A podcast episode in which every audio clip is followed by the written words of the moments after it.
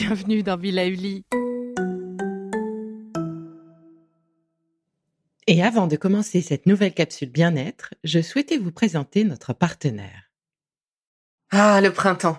La saison, les fruits reviennent sur nos étals, un vrai bonheur. Et pour profiter de ces fruits toute l'année sans attendre, Materne a inventé les gourdes Pimpot en 1998. C'est fou, j'ai l'impression d'avoir toujours eu ces gourdes avec moi. Et pour profiter partout de ces gourdes fruitées, savoureuses, préférez la version sans sucre ajouté. Le format nomade en fait un compagnon incontournable du goûter de nos enfants, petits et grands. Plutôt indispensable d'ailleurs, quand l'on sait que d'après une enquête du Crédoc menée en 2019, 69% des jeunes de 3 à 17 ans ne consomment pas assez de fruits et légumes et ont en revanche un goûter bien trop sucré. Avec une gourde pomme pote sans sucre ajouté, vous leur apportez une portion de fruits Notea au Nutri-Score, bien entendu. Et saviez-vous qu'en plus Pompot est engagé pour des vergers éco-responsables et que ces gourdes sont fabriquées en France? Alors foncez pour découvrir des recettes de plus en plus audacieuses et toujours aussi délicieuses. Décembre déjà, le dernier mois de l'année. Une année singulière à plus d'un titre. Alors comme à l'accoutumée, bientôt vont arriver nos listes de bonnes intentions et autres objectifs à remplir.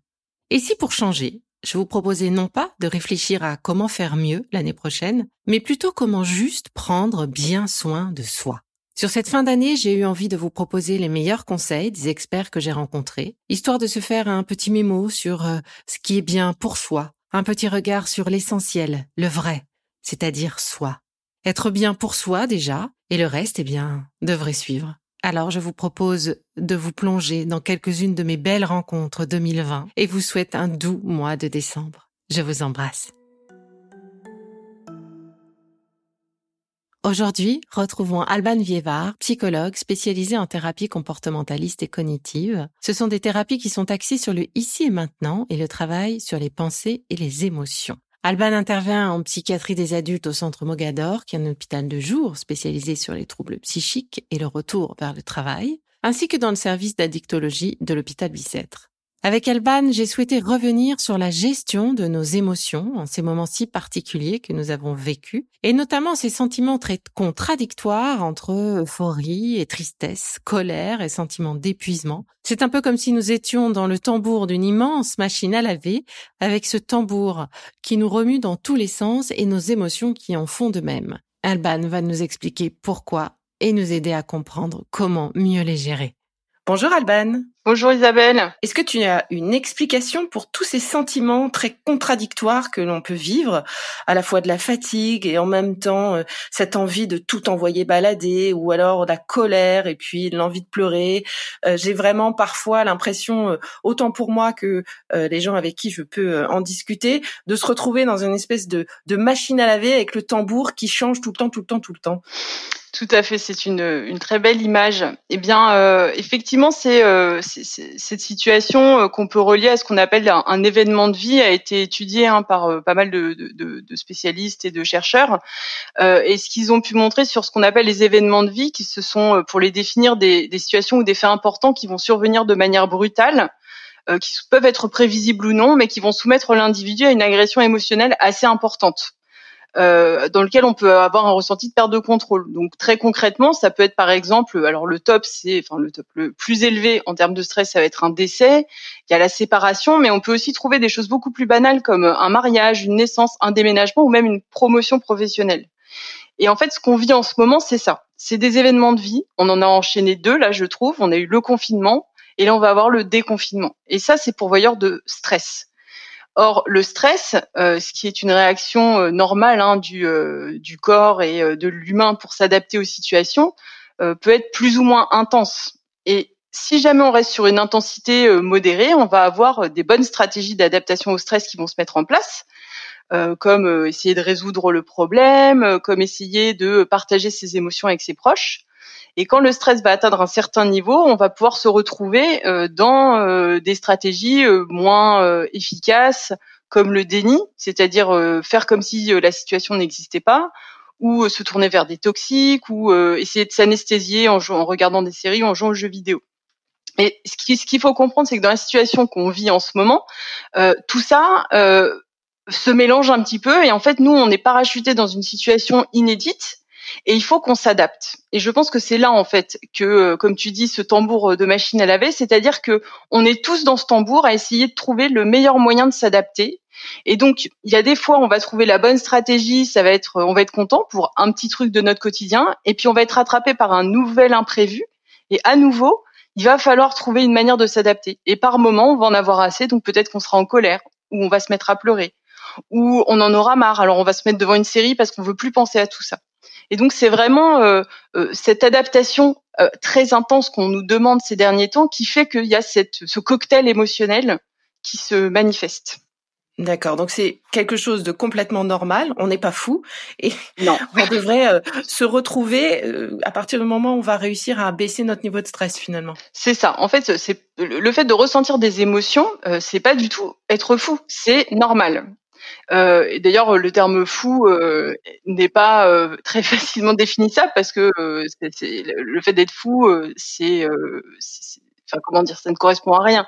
Ce qui est intéressant, c'est de savoir, c'est quand est-ce que ça devient pathologique en fait. Quand est-ce que on n'est plus dans le domaine de la normalité et euh, quand est-ce qu'il faut s'inquiéter. Et en fait, je pense que c'est vraiment euh, ce qui est important, c'est d'essayer de repérer à quel moment ce fameux stress ou ces fameuses émotions, elles sont tout le temps à un niveau élevé ou tout le temps présentes. C'est-à-dire que en fait, on est tout le temps à bloc.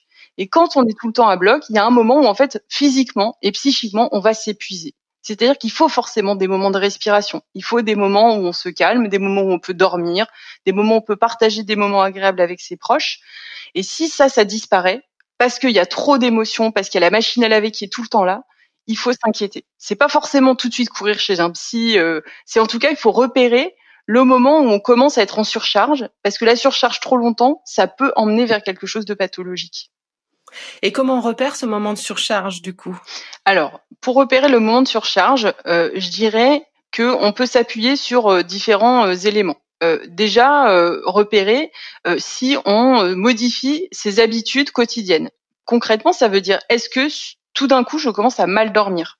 Ça peut être ça. Si c'est une nuit, tout le monde a des insomnies parfois et en particulier en ce moment. Mais si c'est toutes les nuits, pendant une semaine, pendant deux semaines, Là, il faut commencer à s'inquiéter parce que la fatigue va s'accumuler et donc ça va renforcer notre stress puisque comme on est fatigué, on ne pourra pas mettre en place les bonnes stratégies d'adaptation. Et c'est à ce moment-là où il faut commencer à se dire mon Dieu, mais quand même avant je dormais plutôt bien et là ça fait deux semaines que je dors mal. Pareil sur l'alimentation. C'est pareil, si d'un coup on est tout le temps en train de grignoter alors qu'avant on grignotait pas du tout, ou au contraire on n'a plus du tout faim et on maigrit beaucoup. Ça peut être aussi j'ai plus envie de rien j'ai plus envie de regarder de séries, j'ai plus envie d'aller euh, de sortir faire un tour avec mon, mon enfant. Euh, tu vois le fait qu'il y ait vraiment ce, on n'a plus le goût le goût à rien. Ça aussi, ça peut être un signe. Et euh, il y a aussi tout ce qui est un peu la concentration. C'est-à-dire, j'arrive plus à lire, j'arrive plus à me concentrer quand je suis avec mes collègues dans une réunion, j'arrive plus à me concentrer pour suivre une série. Et donc tous ces, ça peut être un de ces éléments-là. et si ces éléments se mettent, sont, sont présents sur une durée quand même d'une semaine, dix jours. Hein, c'est pas une fois on est fatigué et c'est la catastrophe. Là, il faut commencer vraiment à réagir, à s'inquiéter. Et comment je réagis? Du coup Tu disais tout à l'heure, j'en parle à mes proches. il y a plusieurs, il y a plusieurs étapes. Il y a déjà en faire le point avec ses proches qui ont peut-être eux aussi repéré quelque chose. Hein, peut-être que le conjoint peut confirmer ou infirmer. Euh, après, le conjoint peut aussi être un peu dans le déni. Si lui aussi va pas très bien, il aura pas forcément envie d'imaginer que son compagnon ou sa compagne va pas bien. Donc, euh, ça peut être un point de repère. Sinon, si on a des doutes, moi, je pense qu'il faut vraiment euh, ne pas hésiter à se tourner vers, par exemple, son médecin traitant déjà, tout simplement. Si c'est quelqu'un en qui on a confiance, qui nous connaît bien, on peut déjà aller en discuter avec lui. C'est un professionnel, un médecin généraliste, il a un certain nombre de compétences psychologiques et psychiatriques pour pouvoir évaluer une situation. Donc ça peut être un premier euh, repère. C'est quand même plus facile. Si on n'est pas déjà en lien avec un psychologue ou un psychiatre, c'est plus facile d'aller vers son médecin généraliste, qui lui peut faire une première évaluation et après proposer peut-être un soutien psychologique ou un soutien avec un psychiatre. Je ne sais pas si c'est très clair euh, la différence entre les, les deux. le psychologue et le psychiatre, non, pas forcément. C'est ça, c'est pas, pas toujours très clair. Donc la grande différence, je dirais que c'est que le psychologue déjà, il ne va pas prescrire de médicaments. Donc le psychologue, il a fait euh, des études universitaires, hein, euh, donc il a un diplôme bac plus 5, mais il n'a pas fait médecine. Donc si on va voir un psychologue, ce sera pour faire une psychothérapie, c'est-à-dire ce sera principalement euh, une approche par la parole. Il pourra y avoir très concrètement des exercices, hein, de la relaxation aussi, de la méditation, peut-être des, des, tâches à faire entre les séances, puis ça va rester en tout cas sur purement la relation entre le psychologue et son patient. Le psychiatre, il va pouvoir lui ajouter la compétence, disons, médicale et chimique et proposer peut-être un traitement pour bah, aider à, bah, à gérer ce qu'il y a à gérer. Donc ça peut être peut-être un traitement antidépresseur, euh, des anxiolytiques, je sais pas. Enfin après c'est à lui de. Moi je suis psychologue, mais lui il peut apporter cet aspect-là. Les deux. Moi honnêtement je suis psychologue. Je trouve que le mieux c'est parfois de travailler en binôme.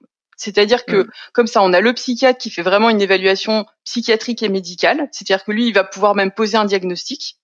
Et le psychologue à côté qui va pouvoir faire du soutien et aider la personne à euh, verbaliser ce qui lui arrive et peut-être être dans quelque chose de plus euh, associatif et introspectif. D'accord. Ok. Et si on ne sait pas à qui s'adresser pour euh, trouver quelqu'un, on peut demander à son médecin généraliste. Souvent, le médecin généraliste, il est dans un réseau et il peut orienter vers ou, aux copains, aux copines aussi parfois. Hein, quand euh, on est souvent rassuré d'avoir euh, l'avis de quelqu'un quand on va voir un, un professionnel de la santé mentale, ça peut être aussi une piste. D'accord. Ok, donc ça c'est très clair. Si nos habitudes ont changé assez fortement pendant une période assez longue, le mieux c'est de commencer à en parler autour de soi puis d'aller voir son médecin généraliste pour essayer de d'aller mieux. Exactement. J'ai pu lire aussi dans les forums que je peux suivre ou auprès des, des personnes qui s'adressent à moi que ce sentiment de solitude, donc certains même confinés avec leurs proches, leurs familles, leurs enfants, euh, ont pu expérimenter ce côté, cette impression d'être malgré tout toujours seul, d'être très seul, voire avoir envie de tout envoyer balader parce qu'on ne se reconnaît connaît plus dans rien dans la relation avec euh, son conjoint ou la relation euh, justement avec ses enfants. On est complètement perdu. Donc comment on peut euh, réagir par rapport à ça? D'abord, je suis seule. Qu'est-ce que, pourquoi je me sens aussi seule? Et l'autre volant, est-ce que j'en vois tout valser là avec le déconfinement?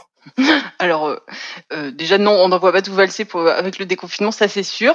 alors pour le côté de solitude, je pense que le confinement déjà c'était une situation assez inédite et c'est assez euh, une situation assez paradoxale puisqu'on s'est retrouvé en huis clos avec nos proches euh, et en même temps euh, sans aucune liberté vraiment de pouvoir sortir, aller ailleurs, etc.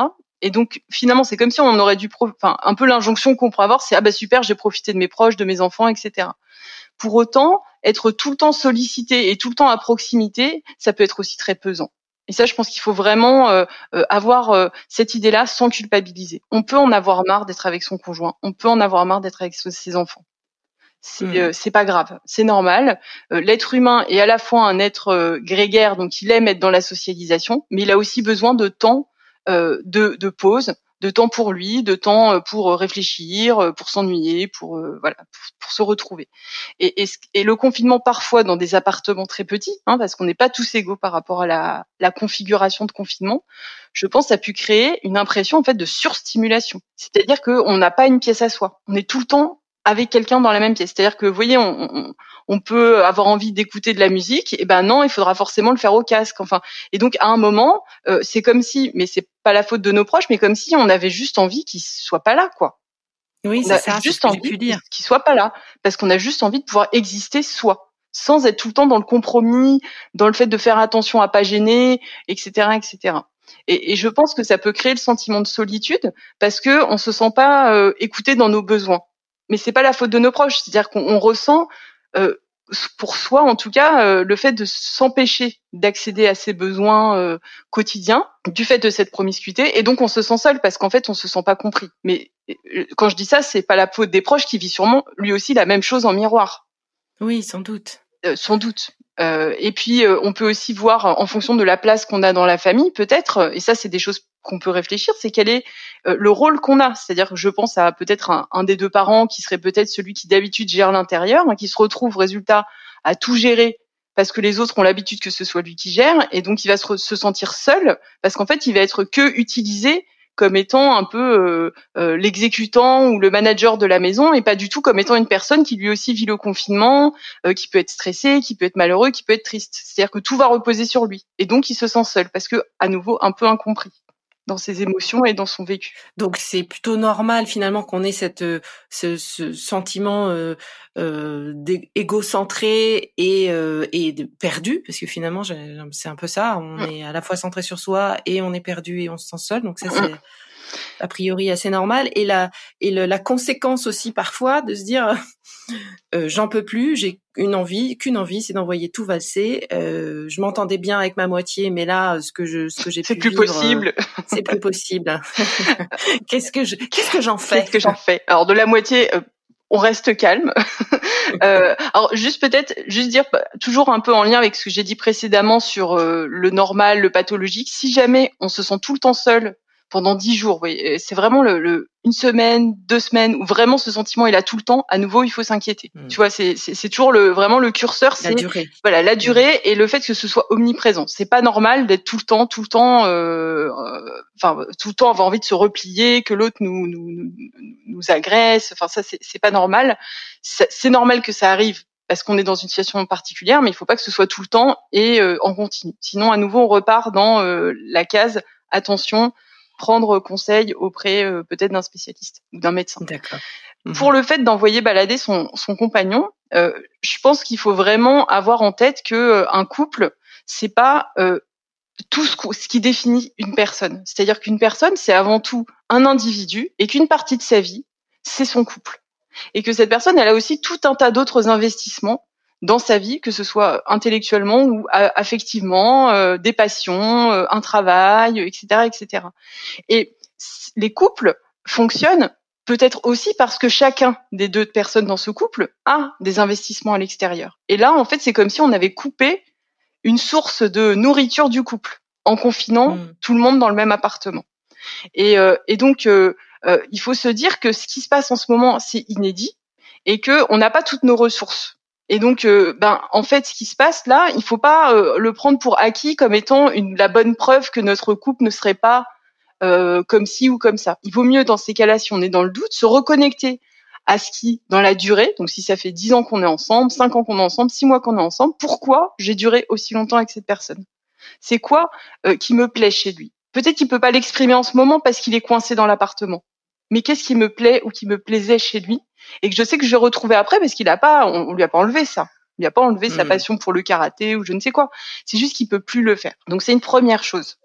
Euh, un autre, un autre aspect, je pense, c'est vraiment la relation affective et, et sexuelle qui peut euh, peut-être devenir problématique, soit parce qu'on n'a plus du tout envie, soit parce qu'on a, il y en a un qui aurait trop envie et lui l'autre plus envie. Enfin, si, voilà, si, y a si tout le monde a envie et qu'on peut, on peut s'amuser, là, je pense que il n'y a pas trop de problèmes. Il n'y a pas trop de soucis.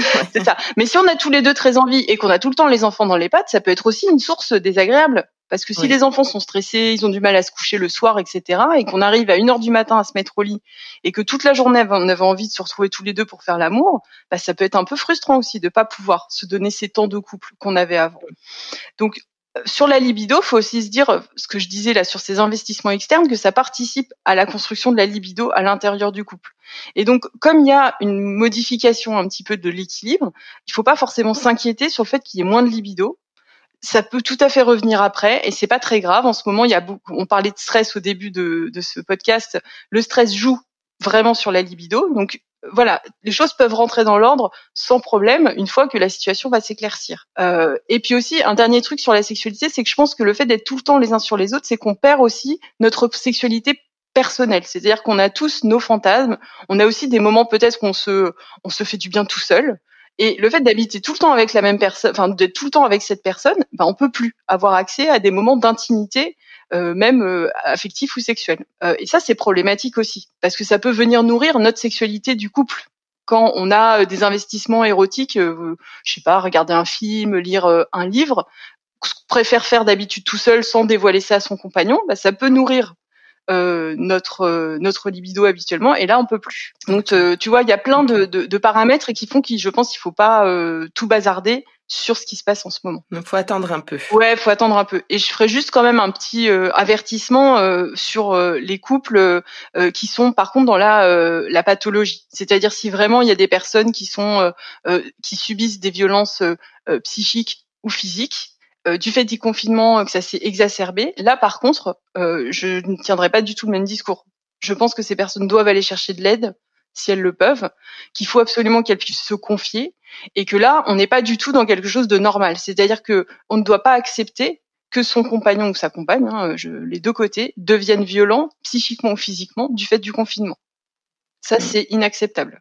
Il faut pas, il faut pas euh, transiger. Là, pour moi, oui, si, si, si, tel, si malheureusement ça s'est passé, il faut euh, réagir euh, exactement rapidement, très rapidement, exactement. En parler. Voilà, c'est ça. Si, si c'était jamais arrivé avant et que ça s'est passé, est-ce qu'il y a eu peut-être un contexte d'alcool Enfin voilà, il peut y avoir plein d'éléments qui vont amener à ça. Mais si c'est arrivé, ça par contre, il faut pas le laisser passer. D'accord. Donc finalement, on est tous, on a tous été euh, un peu traumatisés, on l'est encore, et il y a aussi une une notion, enfin une notion, une partie de, de, de la vie de certains qui est très importante, c'est les enfants. Oui. Euh, nous sommes traumatisés, mais du coup, comment on va gérer et est-ce que nos enfants vont être aussi traumatisés par ce moment-là et comment on peut les aider ou enfin, je sais que c'est quelque chose qui nourrit euh, beaucoup d'inquiétude, nourrit d'angoisse encore plus euh, un certain nombre de parents. Oui, et puis d'autant plus en, actuellement où euh, il y a tout un tas de questionnements sur le retour ou pas à l'école, euh, où euh, certains, en pratique finalement, je pense qu'il n'y aura pas énormément de place dans les écoles, mais où certains parents doivent quand même décider si oui ou non euh, ils remettent leur enfant à la crèche, à l'école. Est-ce qu'ils continuent aussi les situations pénibles de travail, à la, enfin de garder les enfants à la maison, même s'ils sont en télétravail. Enfin voilà, donc il y a tout un tas de, questions. Et au-dessus de tout ça, c'est effectivement le bien-être psychique de nos enfants. Euh, qui, qui, vraiment est, euh, est, au cœur, je pense, de beaucoup de, de parents. Euh, alors, déjà, un petit peu, comme je disais précédemment pour les adultes, pour les enfants, c'est un petit peu pareil. Si on s'inquiète pour son enfant, un enfant, il faut comprendre que sur le plan du vécu émotionnel, il va être pareil un peu qu'un adulte, c'est-à-dire qu'il a tout le, le package il l'a à la naissance. un bébé, il naît, il sait rapidement sourire, pleurer, être en colère, etc., etc. Donc l'enfant, il a les émotions. Par contre, il faut comprendre qu'il est immature sur sa gestion des émotions. D'ailleurs, on le voit bien avec les petits hein, qui vont se mettre euh, à faire des, se rouler par terre euh, parce que ils peuvent pas avoir une sucette ou je ne sais quoi. Il faut se dire que là, moi je déteste le mot caprice. Il faut se dire que là, l'enfant, il ressent de la frustration et de la colère et qu'il n'a pas encore développé suffisamment de capacités pour gérer cette frustration et cette colère. Donc ça, c'est important de l'avoir en tête pour comprendre que l'enfant actuellement, il va vivre plein d'émotions et qu'il va pas forcément être en capacité de les réguler ou de les verbaliser. Donc on va pas pouvoir forcément avoir un enfant qui va venir s'adresser à nous et dire quand même maman ça me traumatise le ça me traumatise le confinement. Donc mmh. après, la question c'est comment on fait? Parce que ok, donc on, se doute bien que nos enfants vont pas nous faire euh, une dissertation de leurs états émotionnels. Donc déjà, je, je pense qu'il faut pouvoir observer son enfant, c'est-à-dire qu'on le connaît bien. Et si jamais on remarque qu'il y a une modification, toujours pareil, un peu notable sur plusieurs jours, du sommeil, de l'alimentation, une régression, par exemple un enfant qui était propre, qui redevient, euh, qui refait pipi au lit, qui remet des couches, etc. Enfin, tous ces éléments où il y a un changement de comportement, un changement d'attitude, là, on peut commencer à s'inquiéter. Alors s'inquiéter, ça ne veut pas dire euh, surréagir, c'est en tout cas repérer qu'il se passe quelque chose. Et là, ça peut être bien d'en discuter déjà avec l'enfant qu'est-ce qui se passe pour lui en ce moment? Peut-être que parce qu'on était pris par notre quotidien, on, s'est pas rendu compte. Prendre un temps au calme pour discuter avec l'enfant, si on repère quelque chose et qu'on était passé un petit peu à côté. Et ce que je conseillerais, c'est de partir de ce que dit l'enfant, c'est-à-dire de pas trop projeter. C'est-à-dire que nous, on va avoir nos idées d'adultes, on va dire ah mais c'est ça qui te fait peur. Et en disant euh, ça, en fait, on va orienter déjà sa pensée, et en plus, on va sûrement être à côté de la plaque, parce qu'en fait, ça trouve ça n'a rien à voir. C'est juste que euh, il y a une ombre dans sa chambre et il focalise là-dessus, et c'est comme ça que sa peur s'exprime. Rien à voir avec le fait que mamie est à l'EHPAD ou je ne sais quoi, etc. Peut-être que c'est ça la peur sous-jacente, mais c'est pas ça qui va exprimer. Donc, c'est partir de sa parole. Germain, comment tu te sens en ce moment? Qu'est-ce que tu en penses de la situation? Donc, euh, tu vois, j'utilise beaucoup des questions ouvertes. C'est pas en oui non. J'essaye d'ouvrir. Comment tu te sens? Pas est-ce que tu te sens bien? Parce que là, enfin, il a des Et s'il parle pas? Alors si, si c'est un peu, tu veux dire si c'est un petit qui parle pas ou si c'est un grand qui veut, qui, qui avec qui t'arrives pas à parler?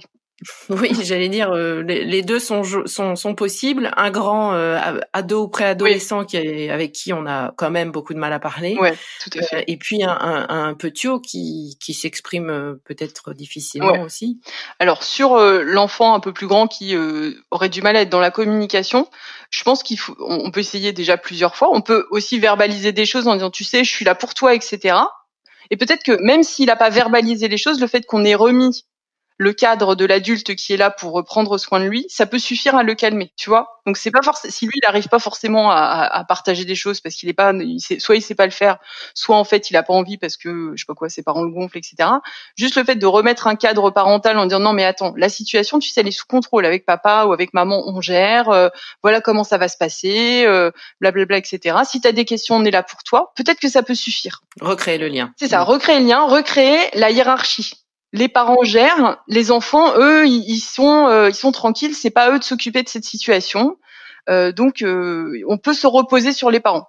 Parce que ça peut être, il a pu voir son parent craquer. On parlait des adultes qui craquent. Donc, est-ce qu'il a vu sa maman ou son père pleurer? Est-ce que ils sont plus énervés? Donc lui, ça lui, se dit ah là là, peut-être ça l'inquiète, peut-être il se gère pas bien, peut-être. Voilà, redire non non mais attends, c'est pas parce que papa ou maman a pleuré que on gère pas la situation. T'as vu, on a à manger, on a si, faire se reprendre des principes de réalité pour dire que voilà, la situation est sous contrôle et qui peut venir s'adresser à d'adultes qui, même s'il a craqué à certains moments, est tout à fait en capacité d'accueillir son l'état émotionnel de l'enfant. Donc juste ça, ça peut rassurer, même si l'enfant finalement ne dit pas grand-chose. Si c'est un tout petit et qu'on remarque, euh, bah, qu'il, peut pas verbaliser parce qu'il est trop petit et qu'on voit qu'il commence à être euh, moins bien, euh, bah, on peut essayer de, de trouver, d'ajuster des choses. Est-ce qu'on peut essayer de passer un peu plus de temps avec lui? Est-ce qu'on peut lui faire un peu plus de câlins? Remettre en fait de la sécurité affective. En fait, ce qu'il faut comprendre, c'est que pour moi, un enfant, il va bien se développer s'il a de l'amour, de l'amour au sens vraiment euh, l'amour euh, inconditionnel, quoi. Donc voilà, euh, la sécurité affective. Donc c'est-à-dire qu'il est dans un lieu où il sait qu'il va pas lui arriver de, de, de, de malheur, etc. qui va pouvoir découvrir le monde. Donc c'est-à-dire que même quand on est confiné, on peut découvrir le monde, c'est-à-dire se nourrir, apprendre des choses, etc., etc. Et aussi des limites, des règles c'est pas parce qu'on est confiné que c'est open bar et qu'on fait n'importe quoi. C'est des règles qui vont être différentes, je pense, du quotidien habituel. C'est-à-dire que euh, peut-être qu'avant c'était, euh, je, prends l'exemple des écrans, qui je pense est vraiment un sujet euh assez commun, révélateur, et que bon, il y a beaucoup de gens qui ont comme principe qu'il y a des écrans que le week-end, par exemple, et ça se respecte tout à fait. moi, je, chacun fait, fait comme il veut pour son éducation. Si jamais, parce qu'il y a le confinement, on est obligé de changer cette règle-là, on peut mettre une autre règle à la place. Ok, bah il y a le confinement, donc on, explique ces situations particulières. Il y a il y aura des écrans peut-être quand euh, on est en réunion, mais par contre, ce sera par exemple deux heures par jour maximum. Donc c'est à toi, s'il est assez grand, on peut lui dire, c'est à toi de gérer ton temps d'écran. Par exemple, ça peut le responsabiliser. Comme ça, c'est pas des drames à chaque fois. C'est euh, sur certaines consoles, maintenant, on peut mettre des contrôles parentaux, des timers, etc. On peut régler tout ça et c'est lui qui gère son temps, par exemple. Donc finalement, c'est redonner un peu de sécurité dans le cadre aussi pour euh, l'enfant. C'est ça. Et puis si on est inquiet, euh, vraiment aller vers le pédiatre. Si, si on n'arrive pas à, à, communiquer ou si ça s'arrange pas, il faut aller se tourner vers un professionnel qui euh, pourra faire aussi tiers. C'est-à-dire qu'on on, voit bien avec l'école, hein, entre, je pense que la maîtresse, quand elle fait cours, tous les enfants s'y tiennent à peu près à carreau. Nous, on essaie de faire cours à, notre enfant, euh, on n'y arrive pas. C'est un peu plus compliqué. voilà. Hein, donc le, la position d'autorité, la position du tiers professionnel va pouvoir aussi enclencher une autre discussion avec l'enfant par rapport à un parent euh, qui qui va peut-être pas réussir à, à communiquer. Donc ça peut être un, un recours. Merci beaucoup Alban. Et du coup j'avais un autre pan finalement euh, euh, de, de, questions. Euh, on a parlé des moments un peu compliqués euh, de vécu de ce confinement et de ce déconfinement euh, qui arrive, mais il y a quand même un certain nombre de Français et un certain nombre de, de personnes qui ont pu m'en parler aussi, qui ont peur de sortir ou qui n'ont pas envie de ce déconfinement. Ils sont bien chez eux finalement. Mmh. Ce moment, c'est euh, c'est un moment qui leur a plu. Euh, il y a 45% des Français quand même qui n'ont pas envie de reprendre.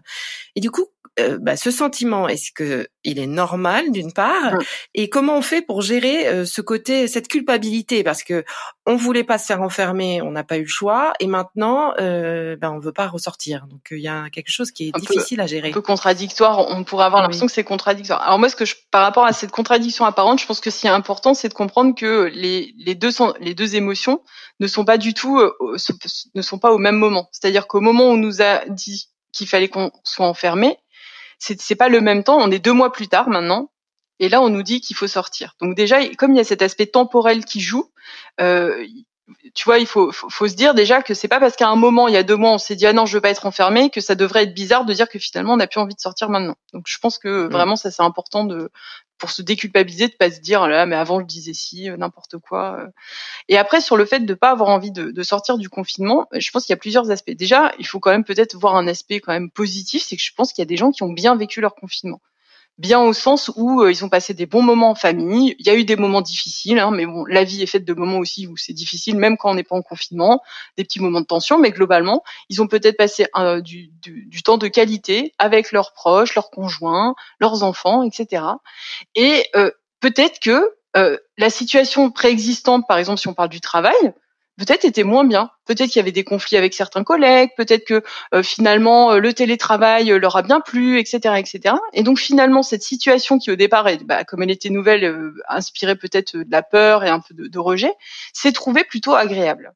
Donc ça c'est une première chose. On a le droit d'avoir dit bah finalement finalement j'ai bien vécu mon confinement et tant mieux. Hein, ça veut dire que peut-être on a resserré les liens avec nos proches, je ne sais pas. Enfin et puis surtout ce qu'il faut comprendre c'est que là le déconfinement c'est pas le déconfinement pour revenir à ce qu'on connaissait avant c'est le déconfinement avec encore plein de règles euh, qui changent tous les jours, des injonctions contradictoires. Euh, il faut aller travailler, mais il faut pas qu'on soit trop dans les transports. Il faut décaler ses horaires, mais en même temps il faut mettre son enfant à l'école. Donc là on dit ok, donc ça veut dire qu'il faut que je sois à 6 heures dans le métro, mais mon enfant il rentre à l'école à 8h30. Donc en fait je fais comment entre, enfin et, donc ce qu'on comprend, c'est que euh, le déconfinement ça va être à nouveau un casse-tête. Donc là ça fait deux mois on s'est mis dans une certaine routine une routine où on pouvait choisir ou non de sortir, par exemple, donc on pouvait se protéger et protéger ses proches. On avait repris le contrôle. Et là, on nous réenlève le contrôle en nous disant maintenant il faut sortir. On n'a pas de masque. Est-ce qu'il faut trouver des masques? Enfin, et, et donc il y a, y a, cette idée que on nous a dit pendant deux mois que l'extérieur et les autres c'était le danger, et maintenant on nous dit de ressortir. Et donc euh, comment gérer, enfin regérer la relation à l'autre, euh, comment euh, comment gérer, enfin je pense que c'est arrivé à tout le monde d'être dans la queue du supermarché, d'avoir quelqu'un derrière qui nous colle un petit peu trop. Et là on, est on est gêné parce qu'à la fois on peut pas passer pour quelqu'un qui serait un peu agressif, mais en même temps on a envie de dire bah non mais est-ce que vous pouvez reculer, enfin et voilà on sait plus comment se positionner par rapport à l'autre. Et l'autre peut finir par faire peur du fait de, du côté incontrôlable. Et donc tout ça, toute cette accumulation fait qu'on peut ne pas avoir envie de sortir du confinement. Et je pense que c'est assez normal euh, de ressentir tout ça. Il faut pas euh, s'alarmer. Après, comme de toutes les manières ça arrive, des éléments pour pour aider à passer ce cap difficile, ça peut être essayer de se raccrocher sur les choses dont on est sûr. Par exemple, là, on est sûr que la semaine prochaine ou dans les semaines qui viennent, on va pouvoir revoir certains proches. Et ça, c'est positif. Retrouver du lien social, peut-être, si, si pour, quel, pour quelqu'un euh, qui aurait envie de ça, ça c'est quelque chose sur lequel il peut s'appuyer, s'accrocher, par exemple. Ou il y a des gens qui seront peut-être contents de retrouver leurs collègues, se dire ah bah quand même, bon ce sera peut-être un peu bizarre, mais au moins je vais revoir euh, les collègues, ça va être sympa. Donc c'est de se trouver dans ce cet univers euh, un peu flou et brumeux, quelques petits points d'ancrage sur lesquels on peut s'appuyer pour se donner euh, un sentiment de sécurité en fait. Et peut-être juste peut-être sur cet aspect aussi, je pense que ce qui est difficile en ce moment, c'est qu'on peut pas se projeter aussi, tu vois. C'est-à-dire que mmh. nous, euh, quand on vit euh, nos, nos, petites vies, quand on va bien, quand, quand on va pas bien, vraiment, il y a cet aspect de projection dans le futur qui, qui disparaît. Donc à nouveau, c'est un, un, signe d'appel hein, pour consulter. Mais sinon, on a des projets pour le soir, on a des projets pour la semaine, on a des projets pour le mois, puis on a des projets de vacances, et puis voilà. Et notre vie, en fait, elle s'organise comme ça où on crée des petites étapes à plus ou moins long terme, et c'est comme ça qu'on mmh. avance en fait. Et là, oui, on rythme notre on rythme vie. notre vie. Voilà, le, le, le, le, projet, ça peut être qu'est-ce que je vais manger ce soir, et puis voilà, on réfléchit là, en rentrant dans le métro, on voilà, et puis ça nous occupe, c'est sympa, on est content, on a trouvé un plat qui nous faisait plaisir, et puis le, le lendemain matin, on va regarder euh, sur notre portable le futur voyage, je ne sais où, pour dans six mois. Enfin, et là en fait, on perd tout ça aussi. C'est-à-dire qu'on sort, mais pourquoi? Parce qu'on sait même pas si on va pouvoir partir en vacances. Enfin, il y a toutes ces incertitudes et je pense que ça, c'est ça qui crée un peu cette envie de rester finalement euh, un peu dans sa bulle protectrice. Au moins là, on sait ce qui se passe. Donc ce sentiment est normal, on n'est pas le seul à le ressentir si on a envie de rester chez soi. Euh, donc ça c'est déjà une première chose euh, qui peut nous rassurer quand même. Et puis peut-être si on, ce sentiment est très fort, du coup si si je résume bien euh, Alban, euh, de le faire peut-être par étapes justement cette sortie, mm. euh, peut-être en rencontrant les proches, les amis, des collègues sur qui ou avec lesquels on avait une relation privilégiée. Donc commencer par se rassurer sur un cercle de confiance et puis après euh, accepter l'ouverture et puis de toute façon on en saura sans doute un petit peu plus dans les semaines à venir. C'est ça. Et si on peut après je sais que ça dépend vraiment des situations professionnelles mais on peut aussi euh, voir euh, avec son sa hiérarchie son manager pour parler de ses craintes et voir si un télétravail quand même est possible, si on peut différer un petit peu, est-ce que, enfin, je pense qu'il faut aussi, moi je suis assez partante de la communication et je pense que dans le monde du travail, quand même, on peut discuter avec sa hiérarchie et, alors pas toujours, hein, je veux pas idéaliser le monde du travail, mais il y a quand même des, des, euh, hiérarchies qui sont à l'écoute de leurs salariés. Donc peut-être aussi se tourner vers, euh, tu vois, euh, peut-être le chef et, lui expliquer peut-être qu'on habite plus loin que les autres et donc on va avoir plus de trajets. Est-ce que ce serait pas possible de trouver un compromis? Enfin, peut-être, voilà. Euh, Profiter finalement de ce moment où on a tous perdu nos repères et, euh, nos projections pour euh, parler de nos craintes et voir comment on peut se réorganiser chacun finalement. Exactement. Et puis peut-être que le, manager il, se rend pas compte. Enfin, il sait pas exactement. Lui aussi est dans ses propres craintes à lui. Enfin, donc il n'est pas Dieu. Enfin, lui, il n'a pas la, la, capacité à lire dans les pensées. Donc peut-être qu'il a besoin aussi que ses salariés puissent s'autoriser à lui dire que euh, bah là c'est compliqué ou pas, enfin euh, et y aller progressivement. Je pense que tu as très bien dit les étapes tranquillement. Les étapes. Il mm. faut que chacun remette euh, l'autre euh, dans une nouvelle perspective. On, va tous retrouver une place sans doute différente de ce qu'elle est, de ce qu'elle a été il y a deux mois maintenant. Mm, mm. tout à fait, oui. Ok. Eh ben, merci beaucoup, Alban, pour euh, toutes ces précisions, ces explications et puis cette aide justement pour nous permettre de prendre un, peu de recul avec cette charge émotionnelle, ces émotions tambour battant. Oui, c'est clair. c'est le bon mot, je pense. Je vous souhaite à tous euh, ben, surtout une belle journée. Continuez de prendre soin de vous et merci beaucoup Alban. Merci beaucoup de cette invitation. Euh, C'était un, plaisir pour moi. Au revoir. Au revoir. C'est fini pour aujourd'hui, mais on se retrouve très vite, c'est promis, pour la suite du programme Be Lively. Si ce que je fais vous plaît, continuez de le noter et abonnez-vous pour ne louper aucun de mes futurs programmes. Entre chaque podcast, vous pouvez aussi me retrouver sur mon compte Instagram, at BeLivelyNow, pour discuter avec moi. Alors en attendant la prochaine capsule, surtout continuez de prendre soin de vous, c'est bon pour tout le monde.